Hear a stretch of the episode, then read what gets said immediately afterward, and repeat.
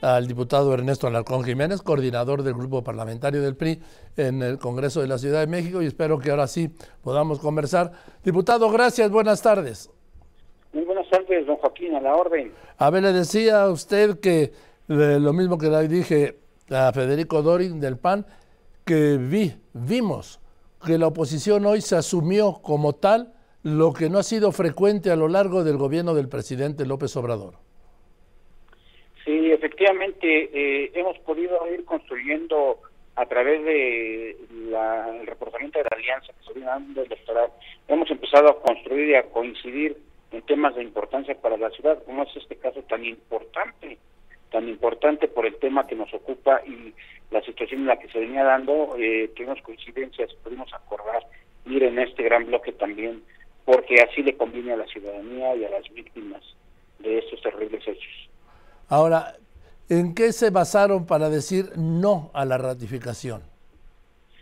Eh, son varios temas. Nosotros como partido en principio eh, empezamos nosotros a ver una serie de situaciones de la gente que se acerca y previendo que venía este periodo nos dedicamos más de fondo a determinar.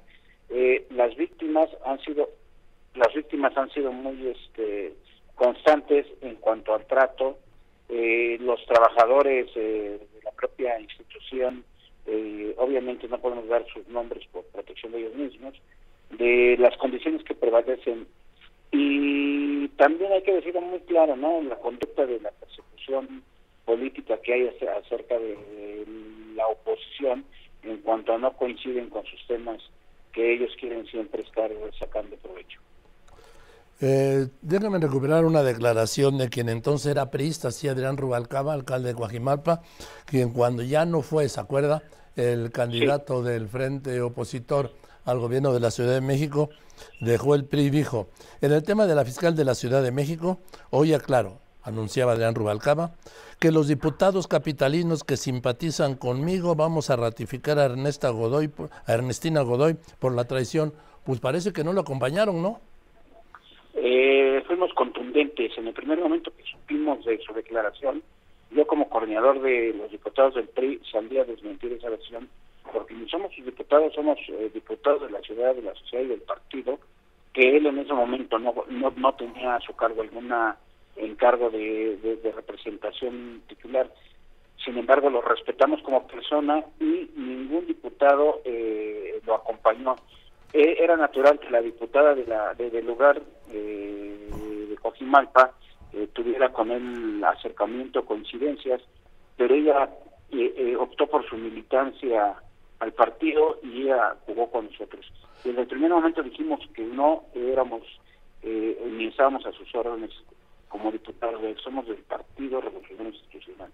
Dígame, el caso de las diputadas de su bancada, Mónica Fernández César y Wesley Chantal Jiménez Hernández, que votaron a favor de la ratificación, ¿le explicaron a usted por qué o qué va a pasar?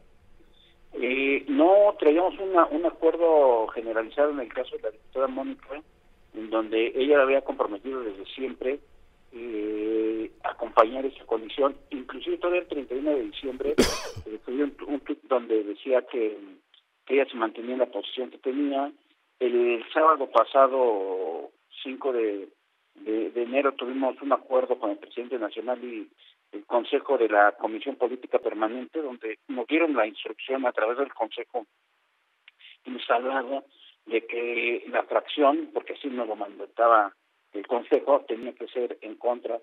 Ella asumió, estuvo en la reunión, ayer domingo afinamos detalles y hoy no sabemos eh, qué condición tomó votó en la votación votó se salió este y yo creo que había que preguntarle qué es lo que ocurrió.